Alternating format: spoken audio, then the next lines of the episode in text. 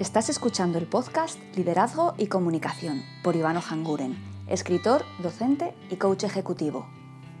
Hola, muy buenas. En el capítulo de hoy vamos a hablar de liderazgo y teletrabajo, algo que está sucediendo de una manera pues absolutamente obligada en multitud de empresas debido pues a esta pandemia pues, global del coronavirus, ¿verdad?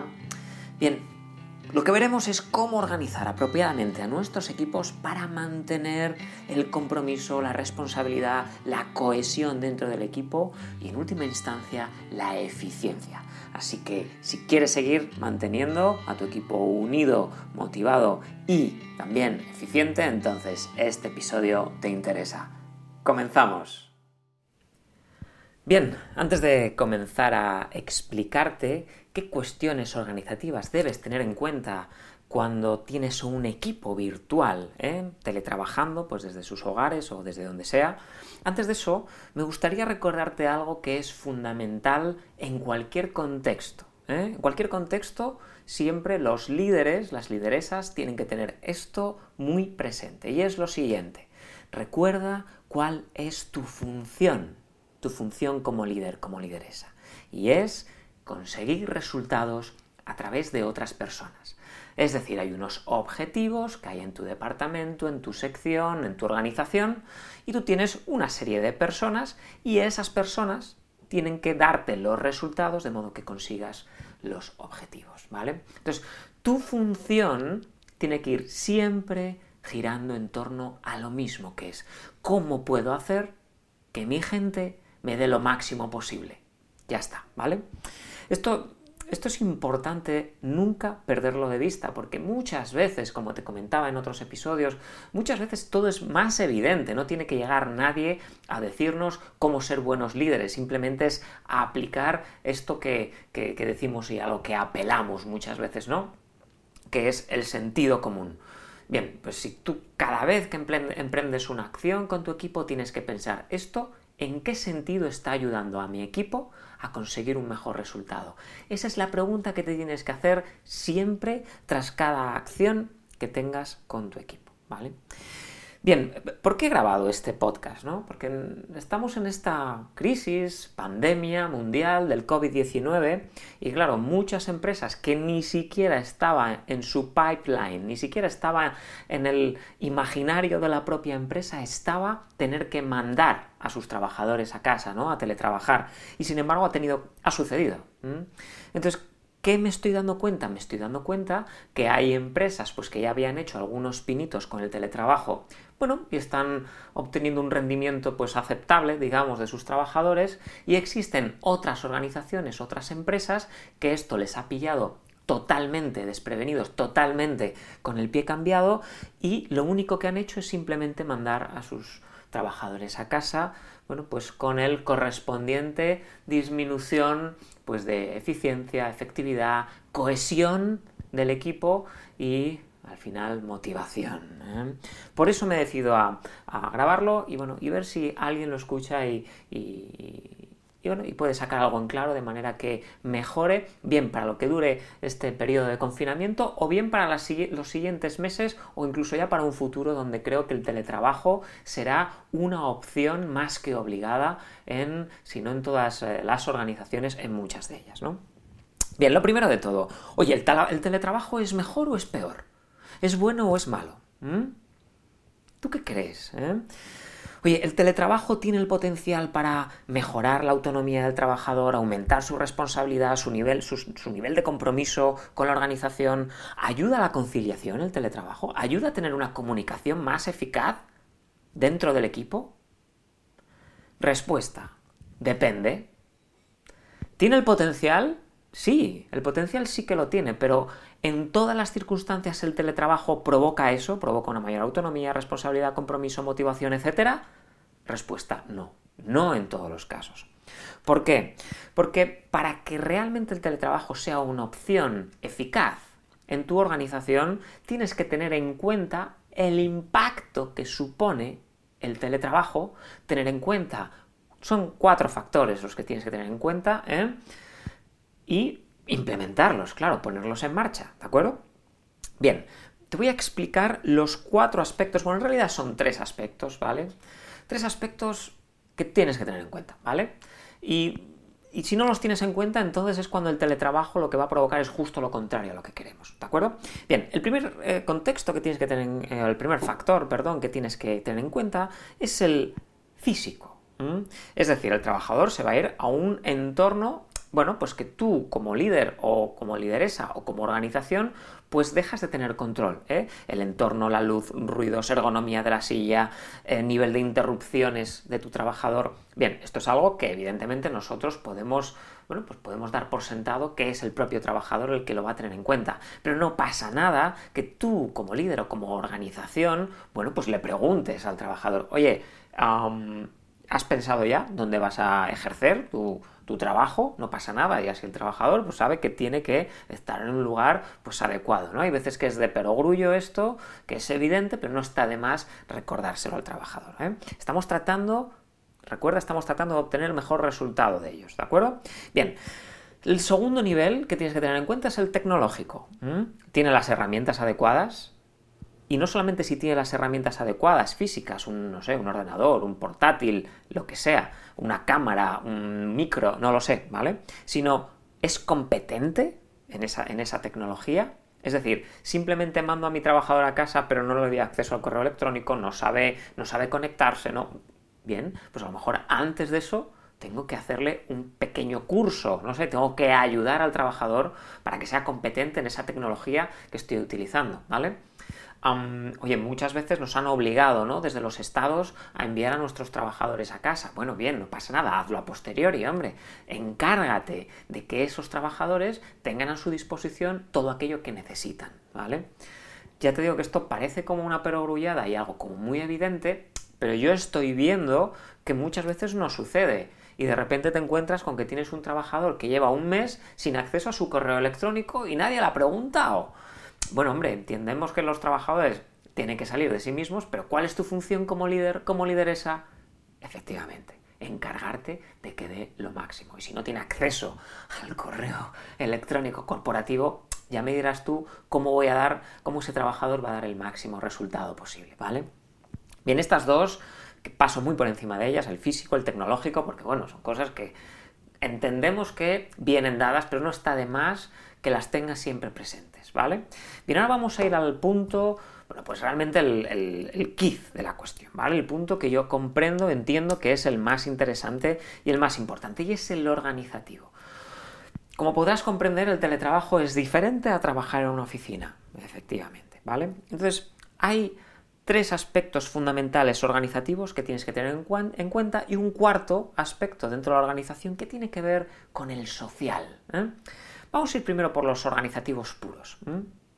Mira, el teletrabajo necesita un aspecto fundamental y es que nuestro equipo goce de autonomía. La autonomía se puede dividir en, dos partes. Por un lado, la flexibilidad temporal. ¿Qué es la, la flexibilidad temporal? Es que el propio trabajador pueda decidir en qué momentos del día trabaja. Y por otro lado es la flexibilidad espacial que ver con en qué lugares trabaja. Tanto la flexibilidad temporal como la flexibilidad espacial bueno, pues oye, dependerá de las circunstancias de, tu, organización. A lo mejor resulta que ese teletrabajador pues eh, tiene un trabajo que tiene que responder llamadas de clientes en un horario concreto. Bueno, pues en este caso la flexibilidad temporal tendrá que verse reducida, ¿no? Pero a lo mejor la flexibilidad espacial no. Y si esa persona lo puede hacer en diferentes lugares. ¿eh? Fijaos que lo que estamos buscando también con esta autonomía del trabajador es la conciliación del propio trabajador. ¿eh?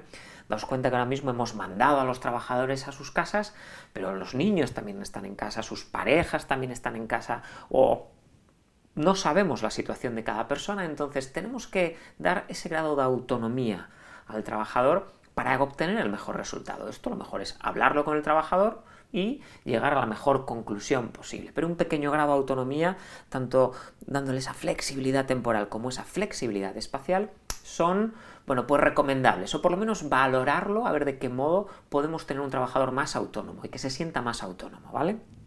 Luego, por un lado, autonomía.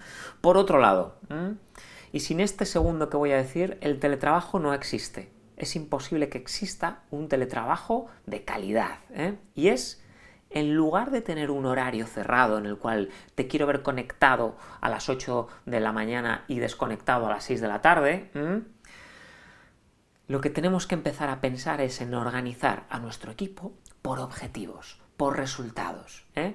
por objetivos y resultados, no sé si diarios, semanales, quincenales, mensuales, trimestrales, semestrales, dependiendo de la propia idiosincrasia de tu organización, de tu departamento, de tu sector, tienes que decidir cómo vas a trabajar por resultados, por objetivos con tu equipo. Esto es fundamental, fundamental. ¿eh? Si no podemos eh, hacer una organización por objetivos, por resultados, entonces el, teletrabajo no tiene ningún sentido. ¿Y cómo, ¿Y cómo, cuál es el cimentaje para conseguir esta autonomía del trabajador y poder trabajar por objetivos con el trabajador? Una palabra mágica que te regalo. Confianza. Es fundamental que confíes en tu equipo. Si el teletrabajador, la, teletrabajadora siente, siente que no, que, no te fías de él, de ella, entonces no va a dar lo máximo, no va a estar motivada, motivado trabajando en casa, es imposible. ¿eh? Así que sin autonomía, sin trabajo por resultados, sin, eh, sin confianza, el teletrabajo no es posible. Me llegó un caso concreto pues de una, de una organización que había llamado la atención a sus trabajadores por hacer una videoconferencia. Vosotros no tenéis que hacer videoconferencias, tenéis que hacer vuestro trabajo y punto. Se le, alegó ¿no? este supuesto líder, bueno, que yo llamaría el antilíder. ¿no? en realidad, ¿eso qué significa? Significa que no estoy confiando en que esa reunión que hayáis eh, llevado a cabo sea provechosa para la institución. Es lo que ha querido decir con esa palabra. Es decir, ahora las personas ven que no se confía en ellas. Y cuando tú tienes desconfianza, ¿qué pasa? Baja el nivel de compromiso, baja el nivel de productividad, el nivel de eficiencia, de eficacia, de motivación, con lo cual conseguimos lo contrario a lo que queremos, que es obtener el mejor resultado de nuestros equipos. Así que tienes que pensar cómo puedo dar más autonomía temporal y espacial a mis trabajadores, cómo puedo empezar a trabajar con mis trabajadores que están en sus casas o donde sea, eh, pero no les tengo físicamente delante mío, cómo puedo empezar a trabajar con ellos por resultados, por objetivos, y confía en ellos. Confía en ellos. El hecho de que tú les des confianza a tus trabajadores, te va a suceder algo maravilloso y es que de manera natural esa confianza ellos van a sentir la necesidad de honrar esa confianza que has depositado en tu equipo. Con lo cual van a dar el do de pecho. ¿eh? La confianza genera más confianza y todo lo contrario, desconfianza genera desconfianza. Así que piensa qué es lo que te conviene generar para obtener el mejor resultado de tu equipo. Efectivamente, más confianza. Bien, otro tema organizativo que hay que tener muy en cuenta, y este eh, he sido consciente de manera sistemática, que absolutamente todas las empresas que yo he, hecho una indagación en estos, en estos días, tanto de manera directa como indirecta, realmente han obviado esto con, el consecuencia, con, las consecuencias pues, negativas que tienen en, la organización. Y es el impacto social que tiene el trabajador. Repito, el impacto social del trabajador mientras está teletrabajando. Fíjate que somos seres eh, sociales. ¿eh? Somos seres sociables. Recuerda que lo que nos hace humanos es justamente nuestra condición de interactuar con otros. ¿Mm? Pues aprendemos las normas sociales a través de convivir, del proceso de socialización, pues con nuestros semejantes, con nuestros padres, en la escuela, en nuestro trabajo. Es decir, el trabajo ¿eh? en sociología, todo el entorno laboral, se considera, se considera un elemento socializador muy importante. ¿Qué sucede? Sucede que cuando sacamos a los trabajadores de un entorno social, laboral en este caso, y los llevamos a un entorno aislado, pasa algo que en el fondo es, hay que tener muy en cuenta, y es que desaparece la socialización. Y fijaos que estamos, estamos programados para comprender miradas, para comprender gestos, para comprender el tono de voz. Tú me estás escuchando y sabes, pues si, si, estoy en alguna parte de, este podcast, estoy más apasionado, quiero poner más énfasis, o si quieres, o si, o si estás notando si quiero que algo lo pienses con más tiempo, si incluso disminuyo o aumento el tempo. Estamos preprogramados para comprender esto, ¿vale? ¿Qué sucede? Sucede que si disminuye ese contacto social, es fácil también que disminuya la comunicación. Y algo muy importante que puede disminuir con el teletrabajo es el sentimiento de pertenencia al equipo, ¿vale? Entonces tienes que comprender que eso es algo importante si quieres sacar el mejor resultado de ellos, ¿eh? de tu equipo. Tienes que poner alguna herramienta ahí para garantizar que por lo menos paleamos un poquito ese efecto social eh, de tener a las personas en sus casas. ¿eh? Bien, ¿qué, estrategias podemos tener ahí? Bien, tienes que de manera deliberada eh, implantar canales de comunicación informales. Tú date cuenta que cuando tienes a tu equipo trabajando cara a cara o, en el mismo espacio, suceden cosas que damos por sentadas, pero que son muy importantes, que es dar los buenos días al que tienes enfrente, que es la hora del café, ¿eh? a las diez y media, once, once y media, tomamos un café y en ese espacio puedes hablar de trabajo o no, eso es lo que llaman en, inglés los, water coolers. ¿eh? Espacios que digamos que están dentro de un contexto laboral donde puedes hablar de trabajo o no.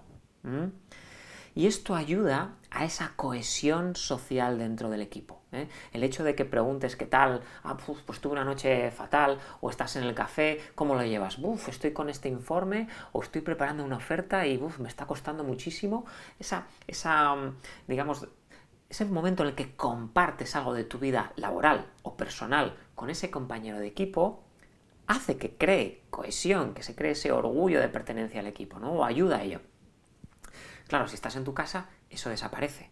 Así que tienes que de algún modo implementar ¿eh? deliberadamente esos water coolers, esos momentos informales donde poder conectar con tu equipo o tu equipo entre, entre, ellos mismos, ¿vale? Para poder hablar de trabajo o no. ¿eh? Por ejemplo, puedes implantar un café virtual. ¿eh? Puedes poner la él, tú, tú mismo, tú misma, eh, como jefe, pues todos los días mandar un mensaje de buenos días antes de empezar la jornada laboral, por ejemplo, ¿vale?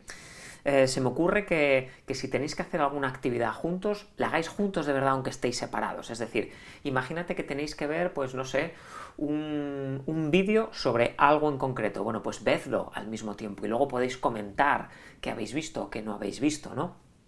O incluso sobre la marcha podéis comentar algo, pues algún chat que tengáis corporativo o con alguna herramienta, pues como pues WhatsApp o Telegram, etcétera, ¿no?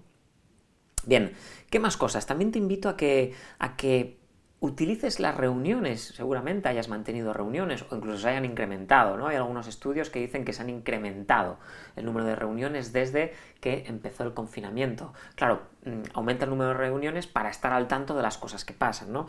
Pues te invito a que, ¿qué sucede? Piensa una cosa, ¿qué sucede cuando, cuando tienes una reunión personal, es decir, con, personas físicas, ¿no? Pues es que hasta que no está todo el mundo la reunión no empieza, ¿no? Pero ¿qué hacéis? ¿Qué, qué hacéis? ¿Qué haces antes de comenzar la reunión? Estás ahí con tu portátil, contestando correos o, trabajando, ¿verdad? Bueno, pues ahora con el teletrabajo lo que te invito a que hagas es que utilices esos tiempos de espera para conectar, para preguntar, oye, ¿qué tal estás? ¿Cómo ha ido todo? ¿Cómo lo estás llevando? ¿Qué necesitas de mí? Esto es una pregunta maravillosa que puedes hacer a tu equipo. Oye, ¿qué necesitáis de mí? O un trabajador en concreto, ¿qué quieres de mí? ¿Cómo puedo ayudarte? ¿Eh? Estas son preguntas maravillosas para para crear ese feeling, ¿no? esa, conexión equipo-líder, ¿verdad? Así que no dejes al azar nada. De manera deliberada tienes que asegurarte pues, que implementas espacios virtuales donde el equipo puede conectar y socializar. Esto es fundamental, ¿eh? ¿Vale? Y también te invito a que explores dentro de la socialización otras maneras diferentes de organizarte. ¿Eh? Yo sé que hasta ahora, pues cuando nos vemos físicamente, pues probablemente con el teléfono y con, y con un grupo de WhatsApp y con, o de Telegram y con el correo electrónico, bueno, pues resuelves el 99% de, eh, bueno, de tus retos organizativos. ¿Qué sucede? Sucede que cuando ya no tienes a las personas físicas es más difícil mantener esa cohesión con todos los proyectos. ¿eh? Entonces, te invito a que, a que explores otras maneras de conectar personas de manera virtual, pues por, eh, por proyectos, por objetivos, ¿vale? existen, por ejemplo, y te dejo la idea encima de la mesa para que si quieres puedas investigar los canales Slack, ¿Vale? Son canales que tú puedes tener dentro de un mismo equipo, puedes tener cinco canales diferentes, con personas iguales o no, dependiendo de qué tipo de objetivo qué tipo de, pues exacto, de, proyecto están llevando esas personas y qué información comparten. Pues en este canal puedes tener a las personas dentro de un proyecto determinado compartiendo una información que solo necesitan ellas, ¿vale? Y una misma persona puede estar en varios canales, pero esto ayuda a, esa conexión dentro de un proyecto diferente, ¿vale? Y ahí puedes dar los buenos días, puedes crear reuniones, puedes compartir información de una manera, pues, como si estás en, pues, en, el mismo espacio y de repente dices, oye, ¿nos reunimos los tres para hablar de esto? Bueno, pues lo puedes hacer a través de este otro tipo pues, de herramientas virtuales que te invito, eh, como te digo, estos canales Slack, pero hay otras herramientas diferentes, te invito a que los explores, ¿vale? Bien, entonces, para resumir, ¿eh? ¿el teletrabajo tiene el potencial de mejorar incluso si me aprietas los resultados? Respuesta sí. Lo que pasa es que si simplemente mandamos a los trabajadores a casa vamos a conseguir probablemente todo lo contrario, desánimo y eh, desmotivación. ¿eh? Entonces, ¿Qué es lo que te invito que tengas en cuenta? Bien, el entorno físico y tecnológico. Por lo menos ponlo encima de la mesa para que el trabajador, la trabajadora lo tenga en cuenta. Y lo más importante a nivel organizativo, tres cosas fundamentales, tres, cuatro cosas fundamentales. Autonomía, cómo poder darle autonomía al trabajador. Si no lo de autonomía, no va a funcionar el teletrabajo. ¿Cómo puedo empezar a trabajar por objetivos, por resultados con el, con el, con el trabajador? Porque si no, no va a funcionar el teletrabajo. Confía muchísimo en tu, en tu equipo y en tu trabajador, porque esa confianza, sin confianza, no va a funcionar el teletrabajo, ¿vale? Y por último y cuarto, ten en cuenta el impacto social que tiene el teletrabajo y de qué manera tú, de forma deliberada, puedes implementar canales virtuales pues de cohesión social, cafés virtuales, etcétera, etcétera. Ya te di varios ejemplos. Bien, pues eh, muy bien. Hasta aquí el capítulo de hoy, el episodio de hoy. Espero haberte ayudado, darte alguna pincelada eh, para que puedas comprender mejor el reto que supone el teletrabajo y qué cositas puedes empezar a hacer diferentes pues para alcanzar eso que todos los líderes queremos, que es obtener el mejor resultado de nuestros equipos, de nuestros trabajadores y en este caso teletrabajadores. Muy bien, como siempre te recuerdo que mi nombre es Ivano Hanguren esto se llama liderazgo y comunicación. Te invito a que compartas esto si crees que a alguien le puede servir y también que me sigas para que no se te escape ningún episodio futuro. Muchísimas gracias por la escucha y hasta la próxima.